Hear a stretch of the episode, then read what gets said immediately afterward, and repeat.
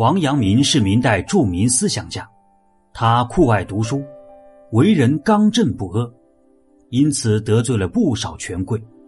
他被贬到贵州任职期间，不管多忙，都会抽出时间看书。衙役们见了，很是不屑。有人对王阳明说：“哎呀，大人，我知道您学问高，可是，在我们看来，却并没有什么用啊。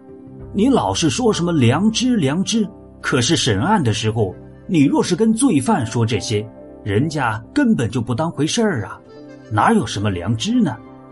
王阳明听了也不生气，笑着说道：“道理是死的，谁说道理一定要说教才有用？”衙役似懂非懂，但内心难免不服气。恰巧近日衙门里捕获了当地一名强盗头目，那强盗软硬不吃，极不配合，这让狱卒们很是头疼。无奈之下，只能报告王阳明。王阳明得知消息，立刻通知提审。那强盗见王阳明浑身上下一股子书卷气，知道是个读书人，就说了：“哼，反正我是死罪难逃，你们那些读书人什么知乎者也呀，道德廉耻我可不想听。要杀要剐，给大爷来个痛快的。”王阳明也不计较。放心吧，我不跟你谈什么道德廉耻，呃，只是今天可真热啊，要不咱俩把外衣脱了，再来审案。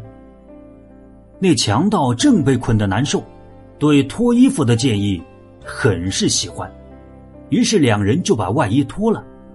王阳明又说道：“哎呀，怎么还这么热啊？要不咱俩把内衣也脱了吧？”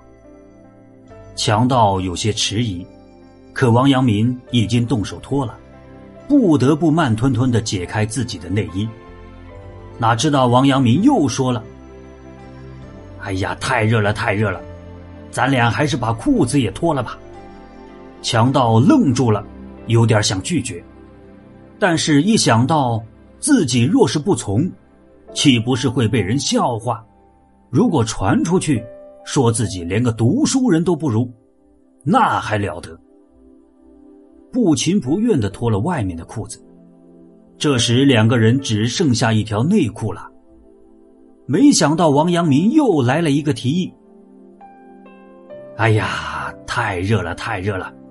也罢也罢，咱俩还是把内裤也脱了吧，这样才轻松自在呀，也更凉快。”这可把强盗给吓了个半死，他连忙捂住自己的裤子。呃，大人大人，这可使不得啊！哦，为何使不得？全脱了不是更自在吗？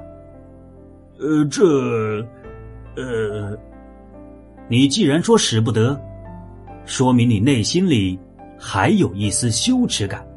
方才你还口口声声说自己不听什么道德廉耻。可如今，你这羞耻感，何尝不是道德良知的表现呢？